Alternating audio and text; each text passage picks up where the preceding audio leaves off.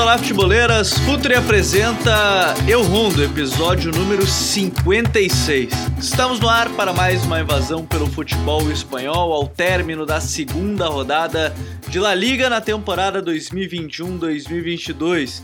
E temos muitos temas para tratar nessa semana que é reta final do fechamento da janela de transferências, negociações acontecendo, chegadas, saídas, tudo isso e muito mais a gente vai comentar no episódio de hoje, é claro, além de destaques tradicionais desta segunda rodada do Campeonato Espanhol. Para isso, o pessoal já está conectado para esse papo. Tudo bem, Smack? Salve Gabi, salve Vini.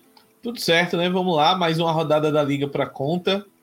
E vamos falar aí, principalmente destacar aí os brasileiros, né? É seja os que estão chegando, seja os que estão atuando bem. É, se você já viu na capa, né, tem Matheus Cunha, tem Vini Júnior, tem Thiago Galhardo. É, tem muita coisa pra gente comentar no episódio de hoje. Vinícius Dutra, tudo bem, Vini? Como é que tá, meu parceiro? Fala, Gabi, Smack. Tamo aí para mais uma. Mais uma grande rodada de La Liga. Segunda rodada foi muito boa em termos de nível de jogo. Então tamo aí para poder falar bastante de futebol espanhol. Então vamos lá para mais um episódio invadindo a segunda rodada do Campeonato Espanhol.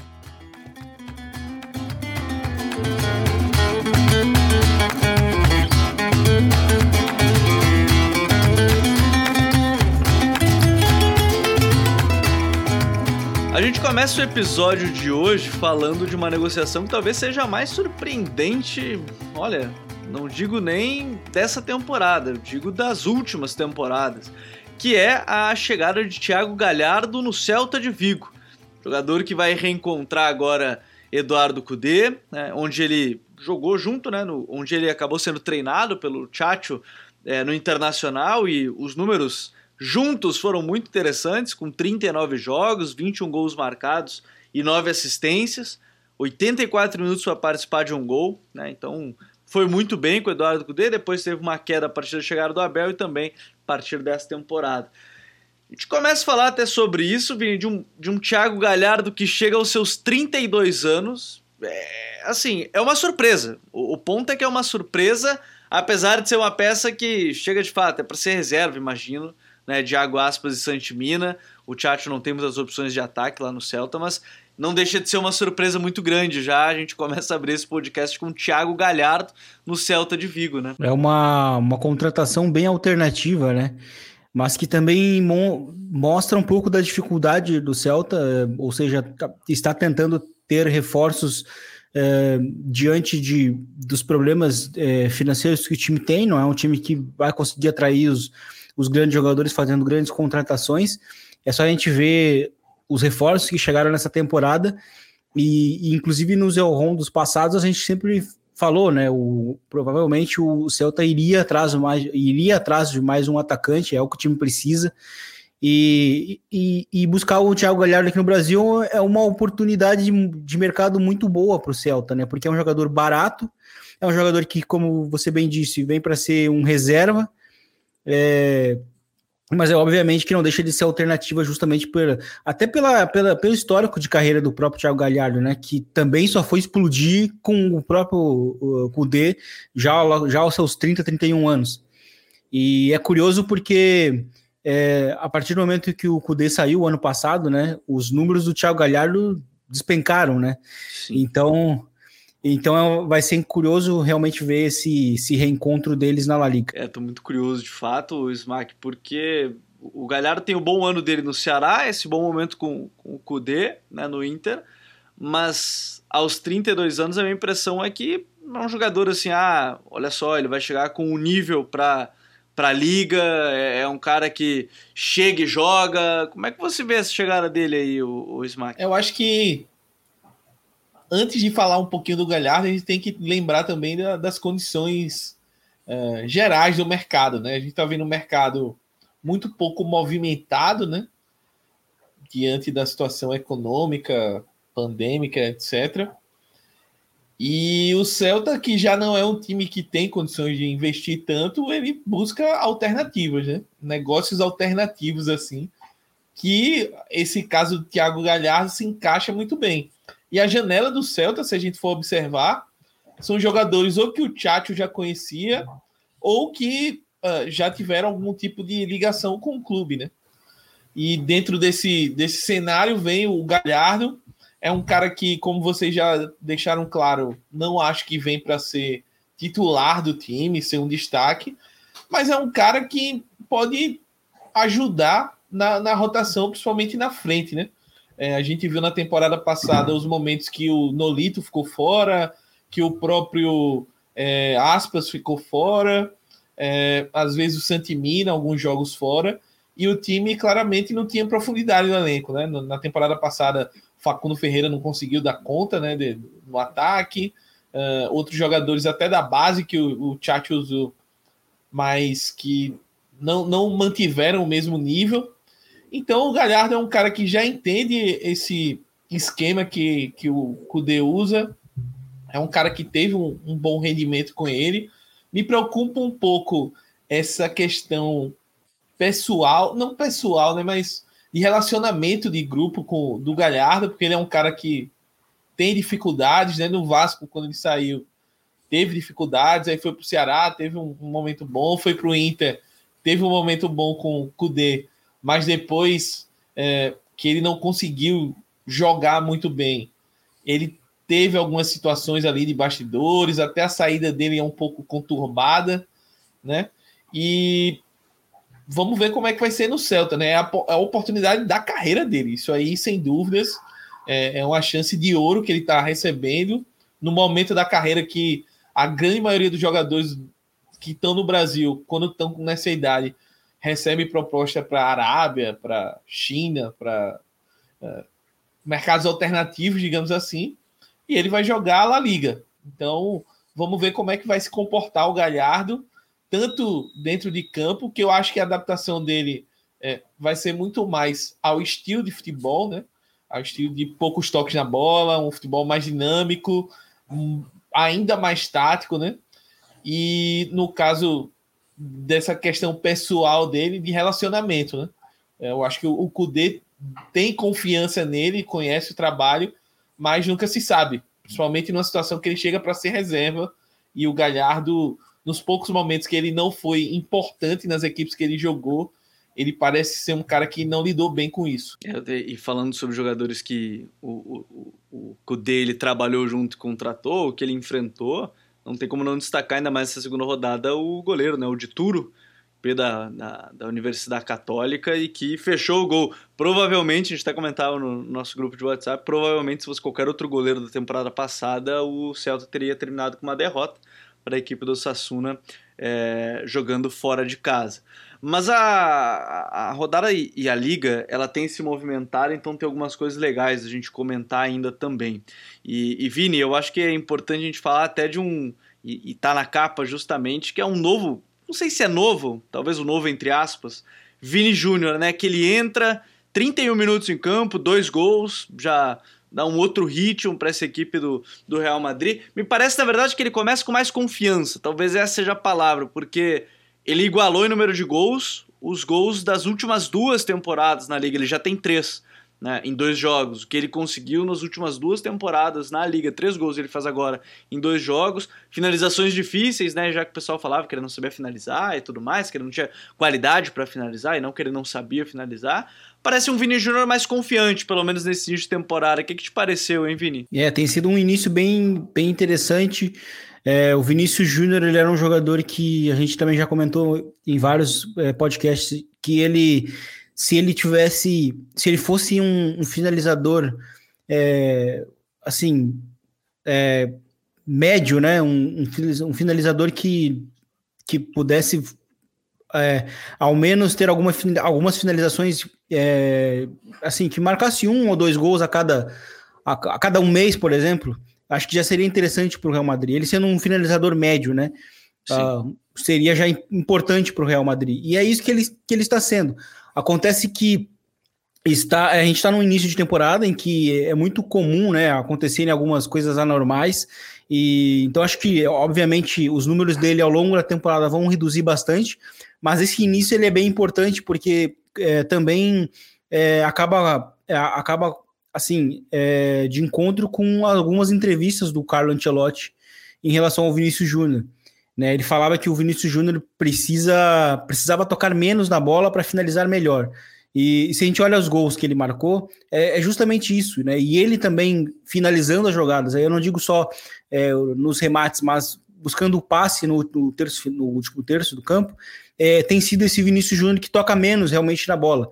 Porque o Vinícius Júnior do Zidane, na época do Zidane, né, no, e no início lá com o Solari, ele era o jogador que realmente tocava demais e que muitas vezes buscava aquele toque a mais, principalmente com a direita, para garantir a finalização, né? Ou seja, ele não tinha a confiança necessária do remate e, e ele está tendo isso nesse início. O, o, o terceiro gol, né, uhum. que ele marca é, é, um, é um golaço, né, que ele, que ele é uma filiação muito difícil, inclusive, que ele consegue dar e sai com uma naturalidade, assim, sabe? Não, não parece que ele não fez, inclusive, nenhum esforço. E o impacto também que ele tem, que ele tem tido, né, vindo do banco, ele tem, para mim, né, no, na comparação dos minutos com o Hazard, tem jogado melhor. Eu até falei isso no episódio do, da semana passada sobre a primeira rodada, que os ataques do Real Madrid em posicional melhoraram com ele em campo, né, depois da saída do Hazard, e novamente ele teve um impacto positivo vindo do banco. E agora somando isso com, com o gol, né? Porque as atuações ele tinha, né? A atuação boa, o impacto em campo, né? Sendo um jogador que consegue ser um companheiro para o Benzema no ataque, né? É, e ele agora marcando esses gols, ele acaba sendo esse companheiro confiável, até mesmo para quando o Benzema não marca os gols. Então, essa, esse passo evolutivo do, do Vinícius Júnior, ele é bem importante. Para mim, pessoalmente falando, eu até imaginava isso, porque o Carlo Ancelotti ele é um treinador que tem essa capacidade de sentar e conversar e buscar corrigir o erro. Eu acho que esse início de temporada do Vinícius Júnior tem, tem, demonstrado esse tipo de trabalho específico do Carlo Ancelotti. E, e é curioso, o Smack, que a gente fala dessa recuperação dele, né, e obviamente atuando pelo lado esquerdo, no mesmo momento que aparentemente o Hazard também vai estar assim em forma, né? Quem sabe um Hazard tendo essa sequência. Então, o nível de competitividade que ele vai ter para uma posição, se ele não for jogar para o lado esquerdo, ok. Né, o lado direito hoje tem jogado Bale, tem jogado outros jogadores, mas aí ele poderia vir ao lado direito, que nem é o natural dele. Mas já começa aí também, né? Uma.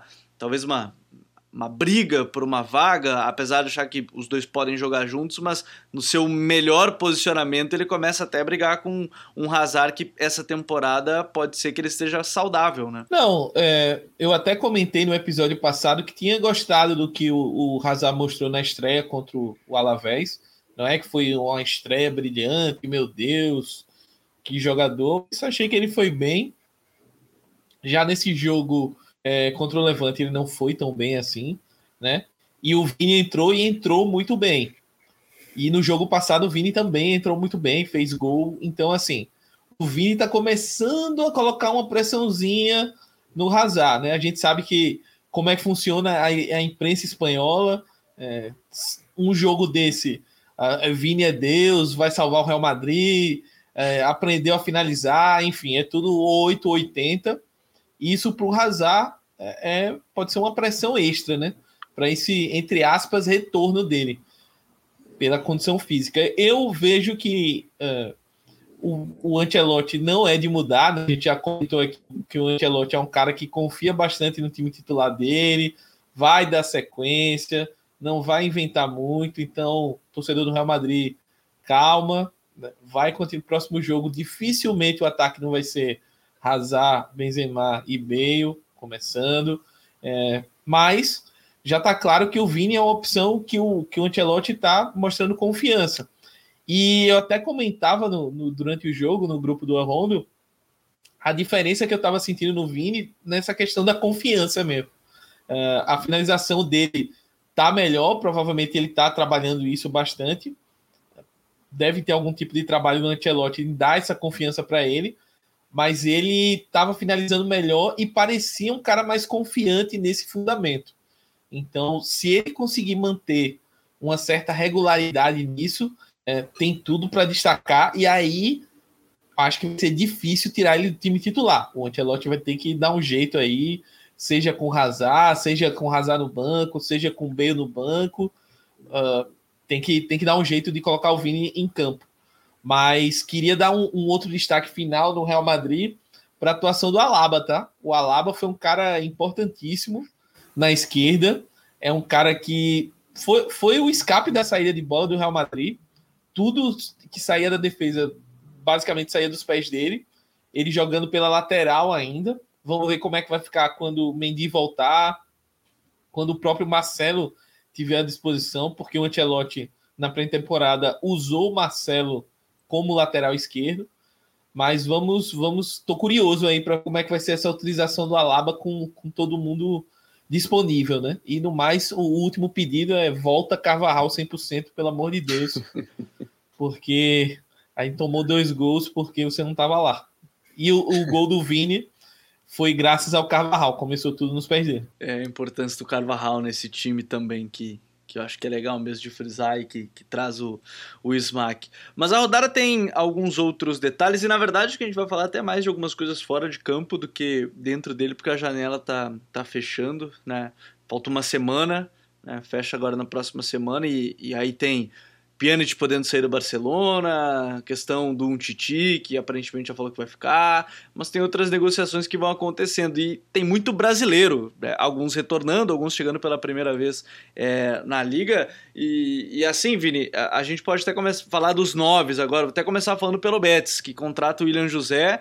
E o William José me parece ser o nove, sim. Ele vem pro lugar do Loren Moron, né? Que não deve sair, ou, ou enfim, né? Não é um cara que garantia muitos gols também, garantiu algumas outras coisas para a equipe do Betis. Como é que você vê essa chegada do William José, que teve uma passagem na, na Premier League ali curta, né? não ficou muito tempo no Overhampton, não, não foi exercido o direito de compra, e na Sociedade por um bom tempo foi titular até o Isaac explodir. Né? Aí o Isaac tomou conta da posição depois de, um, de uma má fase do William José. É, foi importante né, naquela Real Sociedade dos últimos anos, tanto do Eusébio Sacristã quanto do, do início né, do, do período ali do Emanuel.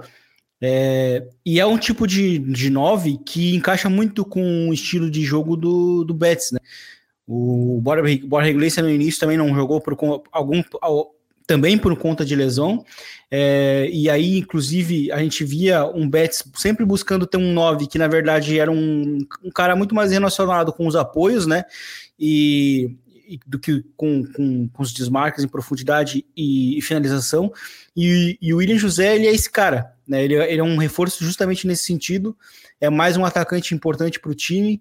É, o Borja Iglesias também ainda não nessa nesse início de temporada, então ainda não decolou, né? Porque a, se a gente for até falar do, do Betis da temporada, a gente vai falar a gente vai falar muito do, do Canales ter jogado bem, do né, do, dos inícios ruins é, e também do Rodri Sanches, né, o, o, extremo pelo lado, pelo lado esquerdo, pelo lado direito, né, do, do, do Betis, tem feito um bom início de temporada, 21 anos, é, mas do 9 ainda não apareceu. O Fekir também tem jogado bem, é, mas falta um 9.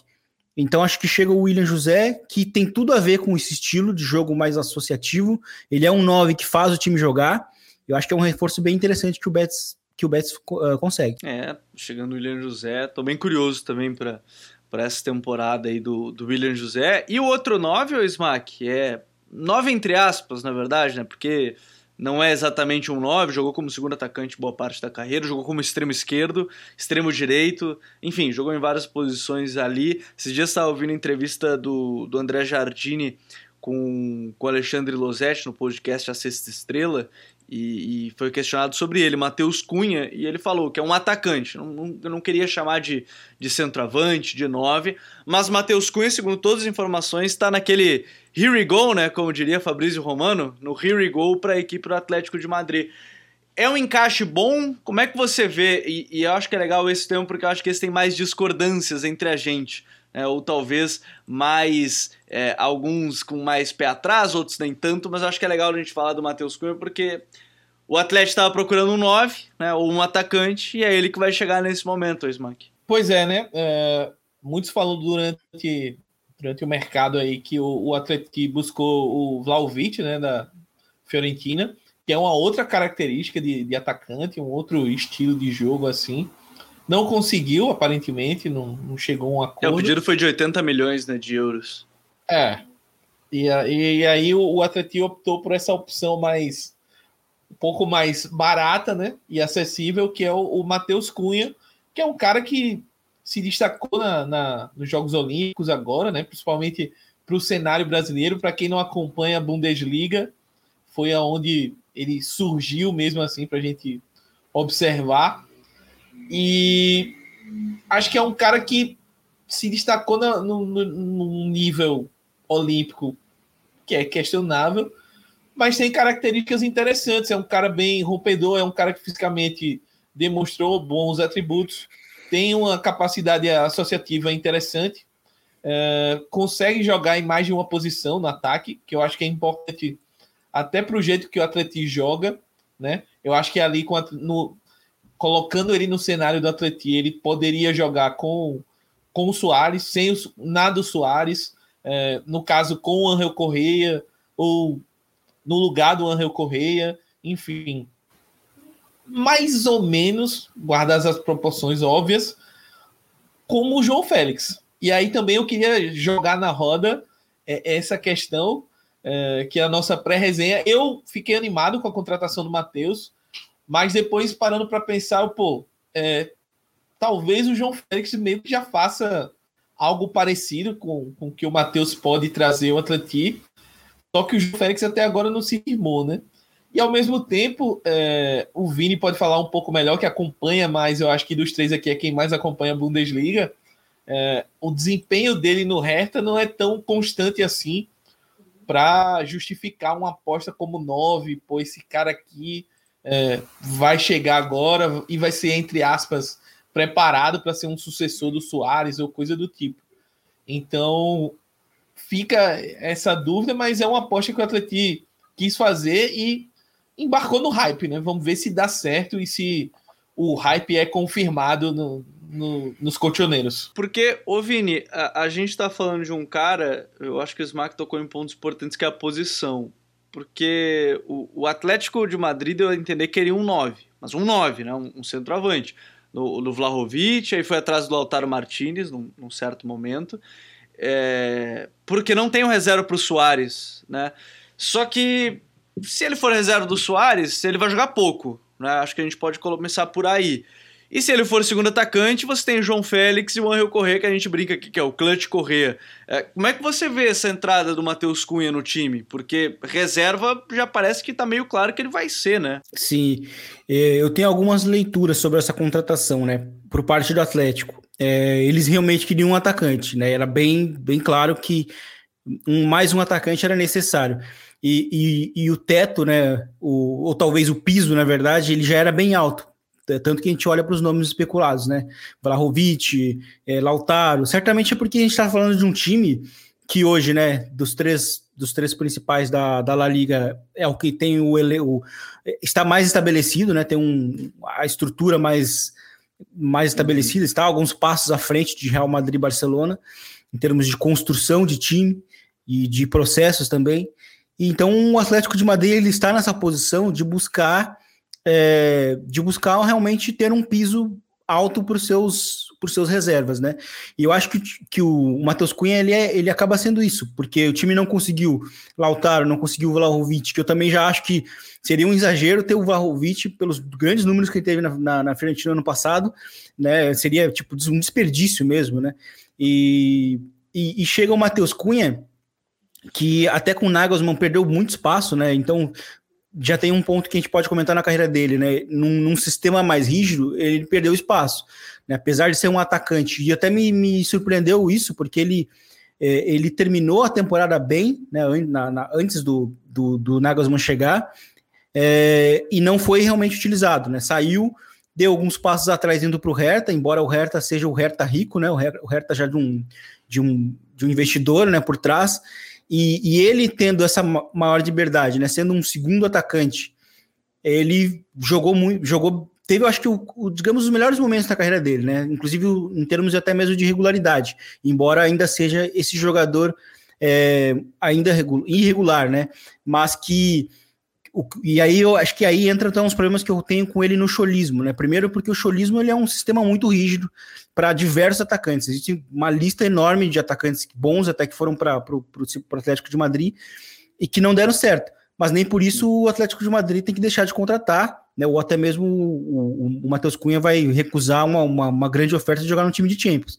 Então acaba sendo interessante nesse sentido para ele, justamente pelo que o Gabriel comentou, de que não tem um reserva para o Soares, né? E vamos lembrar que o Soares na temporada passada ficou momentos fora, né? Também, né?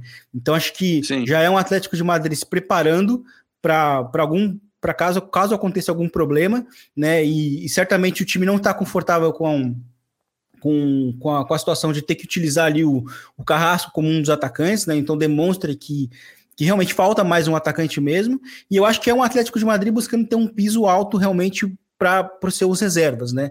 E então acho que é, é, por esse ponto é bem interessante, mas uma adaptação aí do Matheus Cunha vai ser, vai ser importante. Ele, por ser esse atacante, né, seja nove ou seja segundo atacante, ele é realmente um atacante. É, eu acho que isso já, já é um ponto a favor para ele no Atlético de Madrid, que não tem essa figura do nove, né? Se gente, até porque se a gente olha pro, pro, pro Soares, ele não é bem um 9-9, né? Nunca foi. Ele sempre Sim. foi um cara de se movimentar muito, se mexer demais e tal. E o Matheus Cunha, ele, o Matheus Cunha, ele é justamente esse jogador. Então, por esse ponto, eu acho a contratação interessante. Demonstra a ambição do Atlético em termos de construção de elenco. É, é curioso, né? Quando a gente fala da, da, da ausência do Soares, também tem que se levar em consideração Acho que é um ponto que o Vini até falou da ausência quando ele estava fora, mas que na Champions ele não conseguiu seu diferencial também por questões físicas. Né? Ele não conseguiu desenvolver o jogo dele. Não sei se vai ser de fato Matheus Cunha, acho que ainda é muito cedo para a gente falar isso, mas também é um ponto. O Atlético, ele, em um certo momento, o Soares não fez nenhum gol na Liga dos Campeões e contabilizando fase de grupos. Então, eu acho que esse é um ponto bom do debate, porque Talvez seja importante ah, descansar o Soares numa rodada prévia de Liga dos Campeões, você consegue descansar ele com atacante de bom nível, algo que, que possa vir a, a, a acontecer. Bom, a rodada ela encerrada agora, a gente tem alguns pontos legais de, de debater. A gente teve um Atlético e, e Barcelona, num, um empate 1 a 1 O Memphis foi capa da semana passada, a gente nem colocou na capa de novo. De novo, ele, ele assumiu o protagonismo né, da, da equipe.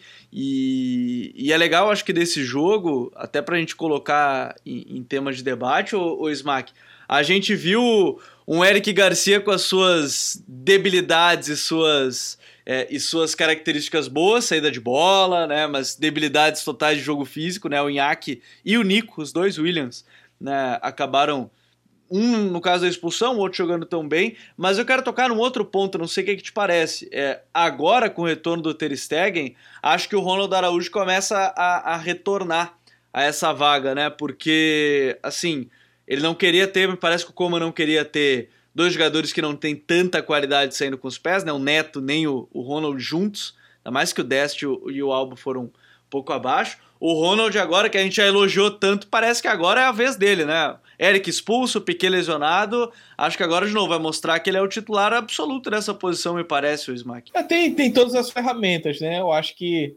falta para ele desenvolver esse jogo um pouco melhor com a bola, né? Porque o Barcelona é um time que o zagueiro precisa cumprir essa função, mas é, é, é o futuro da posição no clube, não tem jeito assim. O, o Eric Garcia é um jogador que com a bola tem os seus predicados, é um cara que tem uma ótima saída bola, é um cara que encontra passe na entrelinha, ele quebra a linha com os seus passes. Só que o jogo, o jogo do final de semana mostrou o porquê que no episódio passado eu elogiei com ressalvas, né?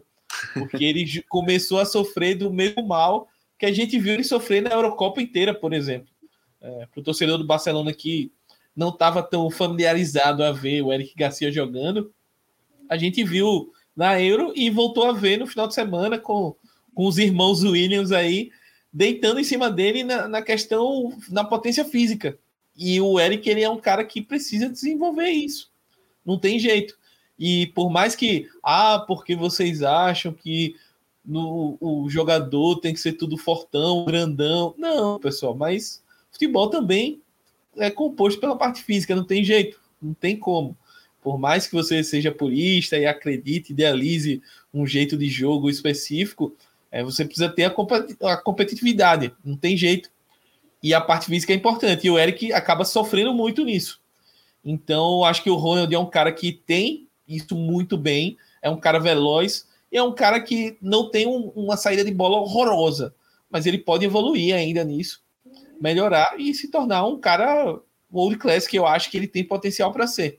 Então tem isso E já deixo aí para o meu amigo, devolvendo para o meu amigo Gabriel Correia, quem vai assumir a segunda vaga, né? Porque o Piquet está lesionado, eu não vi quanto tempo ele vai ficar fora, mas aí a gente tem uma disputa entre Lenglet e um Titi que, pelo visto, vai ficar recebendo o seu poupudo salário. Então, que, vamos ver quem é que vai entrar, né? Nessa. Ainda tem o Mingueza também, que pode ser uma opção aí, mas acho que o Kuma não vai não vai soltar dois, dois jovens assim juntos. Eu acho que ele vai tentar mesclar e vamos ver quem é que ele vai escolher, né? Prefiro não me pronunciar sobre o zagueiro Samuel Titi até o final da semana que vem. Se ele permanecer, aí sim. Bom, é, é, é um salário alto, né? Provavelmente ninguém vai querer pagar os 10 milhões de euros anuais que ele recebe, e esse é um, um outo ponto. Mas é bem provável que seja o inglês junto com o Ronald, né? É o único zagueiro canhoto, inclusive, né, do elenco. Quer dizer, tem um Titi, mas o Coleman já deu entrevista dizendo que o Pjanic e o Titi vão ter quase nada de minutos, né? Então, para não dizer nada, ele diz quase nada. O que, na verdade, ele basicamente não quer contar com, com os dois jogadores. Estou curioso. Estou curioso, Giovanni. É, sobre, sobre a questão do Eric Garcia, é, foi bem curioso porque, primeiro que depois da lesão do, do, do Piquet, né, o Eric Garcia, ele sai da direita, da defensiva, uhum. e vai jogar na esquerda. E o Marcelino Toral, ele, ele faz exatamente o mesmo movimento com é, o Iñaki Williams, né? O Iñaki Williams era o atacante pelo lado esquerdo, justamente para os embates com uhum. o Eric Garcia, e ele inverte o, o Iñaki. Né? Então, é explorando justamente um, uma debilidade defensiva, né? E, e, em todos os duelos foi um realmente foi um, foi um problema, né? É, milagre realmente foi o, foi o Barcelona não ter saído derrotado. É, esse é um ponto, esse é um ponto bem, bem importante aí que e foi inteligente o Marcelino toral ali no, no, jogo porque conseguiu se aproveitar. E assim, a gente sabe que ele teve um problema com, com, com o vô, né, que, que faleceu e ele ficou sabendo momentos antes do jogo, mas não é algo que, é óbvio que influencia na atuação dele, mas não é algo que, que não iria acontecer né, numa situação normal. Já é um, ele sofreu isso na Euro, como o Smack falou, em embates físicos é um problema, e, e tanto que essas mudanças de posicionamento do Iñaki Williams foi justamente visando explorá-lo, né? Então, Marcelino foi muito bem nesse, nesse sentido. Ah, uma última pincelada, né? É, a gente viu esse, essa primeira amostra, né? Contra, contra o Atlético, mas é, é, ao longo da temporada ele vai enfrentar centroavantes mais, das mais diversas formas é, que podem se aproveitar disso, né? Para ficar no, nos tops aí, a gente pode citar rapidamente o Soares e o Benzema. É, você imagina um confronto Atleti Barça ou Real e Barça, com certeza tanto Simeone como Ancelotti vão tentar explorar isso. Então é algo que o Kuma vai precisar corrigir, seja dando um jeito de proteger o Eric no momento defensivo, ou seja, substituindo, né? E aí eu acho que o Ronald ganha muita força. Por isso que eu digo, a, a pré-temporada foi com o Ronald Piquet, né, com o Piquet do lado esquerdo. Agora com a lesão, acho que o Lenglet volta. E eu acho que a ideia inicial do Coman era é, Ronald e, e Piquet desde o início. E eu, de novo, eu repito, para mim o Eric só foi titular porque ele não queria ter Neto e Ronald. Não queria ter os dois juntos na questão da saída de bola. É a minha, porque o Neto foi muito mal no jogo contra o Atlético. Qualquer pressão ele não conseguia é, fazer a, a, a, saída com mais qualidade. Os laterais estavam num nível bem abaixo, como a gente comentou. Então a minha impressão é essa: o Eric ele chega para ser talvez a primeira opção como reserva, não no primeiro momento titular. Acho que foi mais circunstância. Agora a gente vai ver, né? Para que ele foi expulso, agora fica de fora. Inclusive, vale destacar, ele vai ter duas semanas de folga. Agora ele o, ele e o Pedro, ao que parece, o Barcelona entrou em um acordo com a Federação Espanhola para o Luiz Henrique não convocar os dois. Vão ter férias, né? Depois de um ano inteiro e vão ter férias, os dois, principalmente o Pedro, que já tá nas Ilhas Canárias, se eu não me engano, pelo que eu tava acompanhando. Antes da gente fechar o episódio, a gente vai para um rápido intervalo, porque tem alguns outros temas muito importantes pra gente falar dessa reta final, algumas negociações e alguns jogadores em destaque também nessa segunda rodada de La Liga que a gente vai comentar daqui a pouquinho. Fala futeboleiros, tudo bem? Eu espero que vocês estejam gostando do episódio de hoje. Mas antes de seguirmos com esse bate-papo, eu quero fazer um convite para vocês. Se você quiser receber conteúdo exclusivo no site, ter acesso às matérias fechadas, vai lá na aba Club faça parte do Futuri Club por apenas 12 reais mensais ou até mesmo em planos semestrais com desconto ou até mesmo anuais. Você ainda vai ter direito a desconto nos cursos do Futuri. Então, fique ligado. Além disso, eu quero lembrar para vocês que esse episódio também tem o apoio do Futuri Pro, o departamento de análise e mercado do Futuri. Seu time gasta menos dinheiro e ganha mais jogos. Para mais informações, mande um e-mail para comercial@futuri.com.br. Bom, a gente retorna ao episódio para alguns temas finais. Eu até quero chamar o Vini, que eu acabei não, não é, eu acho que é algo da gente destacar também, ô Vini, as atuações do Cubo e do Manu Garcia né, nessa rodada, no jogo que terminou acho que 0x0, se não me engano, né, com 1x0 maior, com 1x0 maior, mas um jogo que é, entra numa pauta que eu quero trazer até para os próximos episódios que a gente viu, né, no levantamento da La Liga, é, o time, é, é a liga entre as cinco que menos tem tempo de bola rolando, 50 minutos. É, eu estava comentando no grupo brincando e talvez seja com um pouco de verdade, que talvez o brasileiro tenha uma média maior de bola rolando inclusive. Isso quando a gente vai no estádio, pega lá o tempo de bola rolando, né, para acompanhar os jogos. Mas, de maneira geral, dois jogadores que se sobressaíram em meio à partida, né? Sim. É, e dois jogadores que, assim, o que me chamou a atenção é que eles eram, eles tinham, eles tinham basicamente a mesma função, eles partiam da mesma posição e para mim eles tinham, tiveram, né, uh, atuações similares é, no sentido de qualidades e defeitos, né?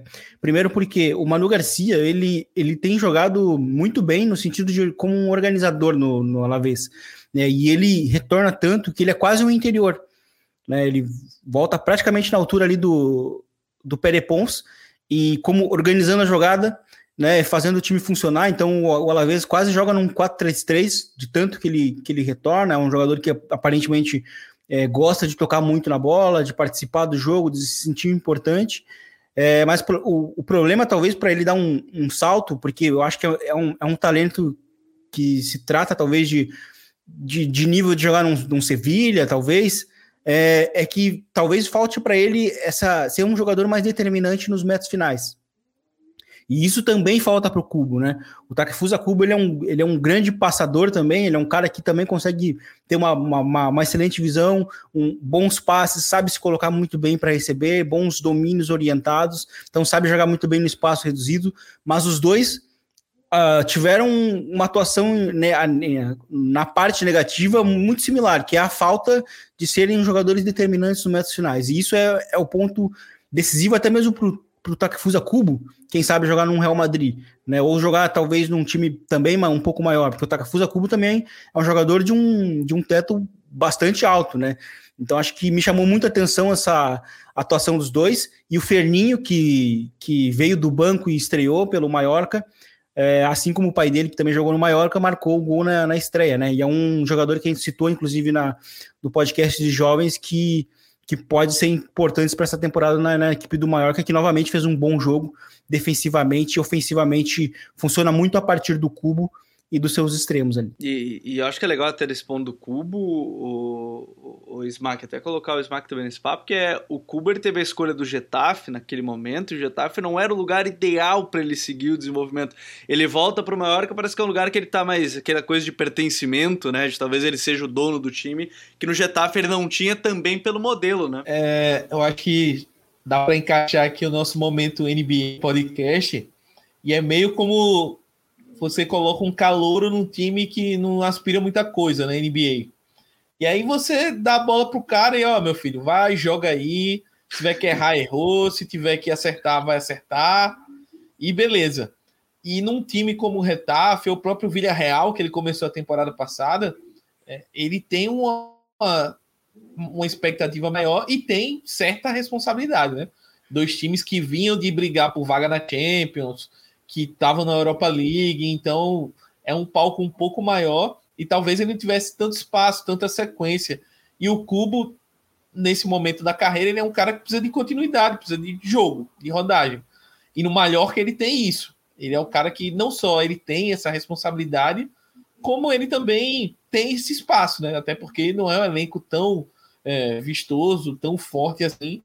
Então o Mallorca precisa muito do Cubo bem, do Cubo jogando e produzindo o que ele sabe. Que isso, para ele, para o desenvolvimento dele, faz bem. E ele é um cara que se sente à vontade nesse papel. Então acho que para esse momento da carreira dele é, é, é bacana ele ter voltado para o Mallorca e e desenvolver um bom futebol. Acho que ele tem tudo para fazer uma ótima temporada. A única coisa que eu sempre lembro do Takifusa Cuba é que Barcelona olhou pelo transfer market, o contrato dele, e errou. Isso aí vai ficar. Na... Esse, esse é o típico meme que vai ficar para eternidade. É, aquela coisa. Vamos ver se vai render, né? Agora os caras devem estar agorando ele, até não dá mais para não render os caras do Barcelona depois de fazer essa. E, e aí trouxeram o Hiroki Abe, né? Que é o, o, o cara que joga com ele junto na seleção é, japonesa, mas é um jogador que está com muitas lesões. Inclusive, estava vendo, ele sofreu outra lesão grave. Agora tinha passado a temporada passada com uma, uma, uma lesão no ligamento, ficou fora. Mas enfim, o Barcelona tentou é, arrumar um erro trazendo um outro jogador que é bom, mas que aparentemente teve alguns problemas de lesão. Mas, senhores, segunda rodada, acho que a gente conseguiu trazer algumas coisas bem legais. Nas próximas semanas a gente certamente vai falar de Villarreal, falar um pouco mais, né? Valência, falar do Sevilha, que junto com aí nesse início de temporada é o único que tem duas vitórias seguidas, é, junto com o Atlético de Madrid, né, tem que se destacar esse ponto aí, o Sevilha já consegue aí seis pontos em, em, em, duas partidas, também é, é bem interessante esse início aí com o Julen Lopetegui, mas tem muita coisa que a gente vai tratar nas próximas semanas, inclusive essa pauta que a gente viu no, no levantamento aí da Opta, que é o número, o, o tempo de bola rolando, que da liga entre as cinco principais é o menor, e a gente tem que tratar sobre isso, tem que tratar sobre o Levante, que a gente brincou que é a antítese do futebol espanhol atualmente. Tem muita coisa para a gente falar nas próximas semanas. Vini, valeu, grande abraço e até semana que vem. Valeu, Gabi, valeu, Smack. Realmente, é, esse início de temporada da La Liga está sendo bem interessante. Curioso como o Getafe hoje jogou bem e acabou perdendo o jogo. O Getafe jogou bem, principalmente em pressão, não deixou o Sevilha, que é um time que quase sempre é uma segurança que vai conseguir superar a pressão, não conseguiu sair hoje. E sobre o Levante, tem um dado, tem um dado interessante que o Levante contra Real Madrid e Barcelona, ele tem seis vitórias, dois empates e oito derrotas. Ou seja, um número bem equilibrado, né? Se a gente olha para as vitórias e derrotas contra os dois maiores, e nesse início de ano conseguiu vencer também o Atlético de Madrid lá no Vanda. Então é um time pequeno que compete, que a gente falou até no grupo do Rondo. Se, se tivesse um pouco mais de, é, de gana, né, para não só pensar em não cair, poderia sonhar com uma vaguinha na, na Europa League. Mas vamos ver como é que vai ser essa temporada. É um time bem interessante, tem atacantes muito interessantes. Fez um grande segundo tempo contra o Real Madrid, né, grande jogo no, novamente.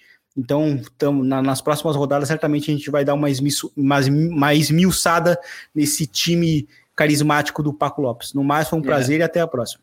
O melhor o de Valência, né? O melhor time de Valência atualmente. o histórico, esse histórico do Levante, certamente muita equipe gostaria de ter, viu?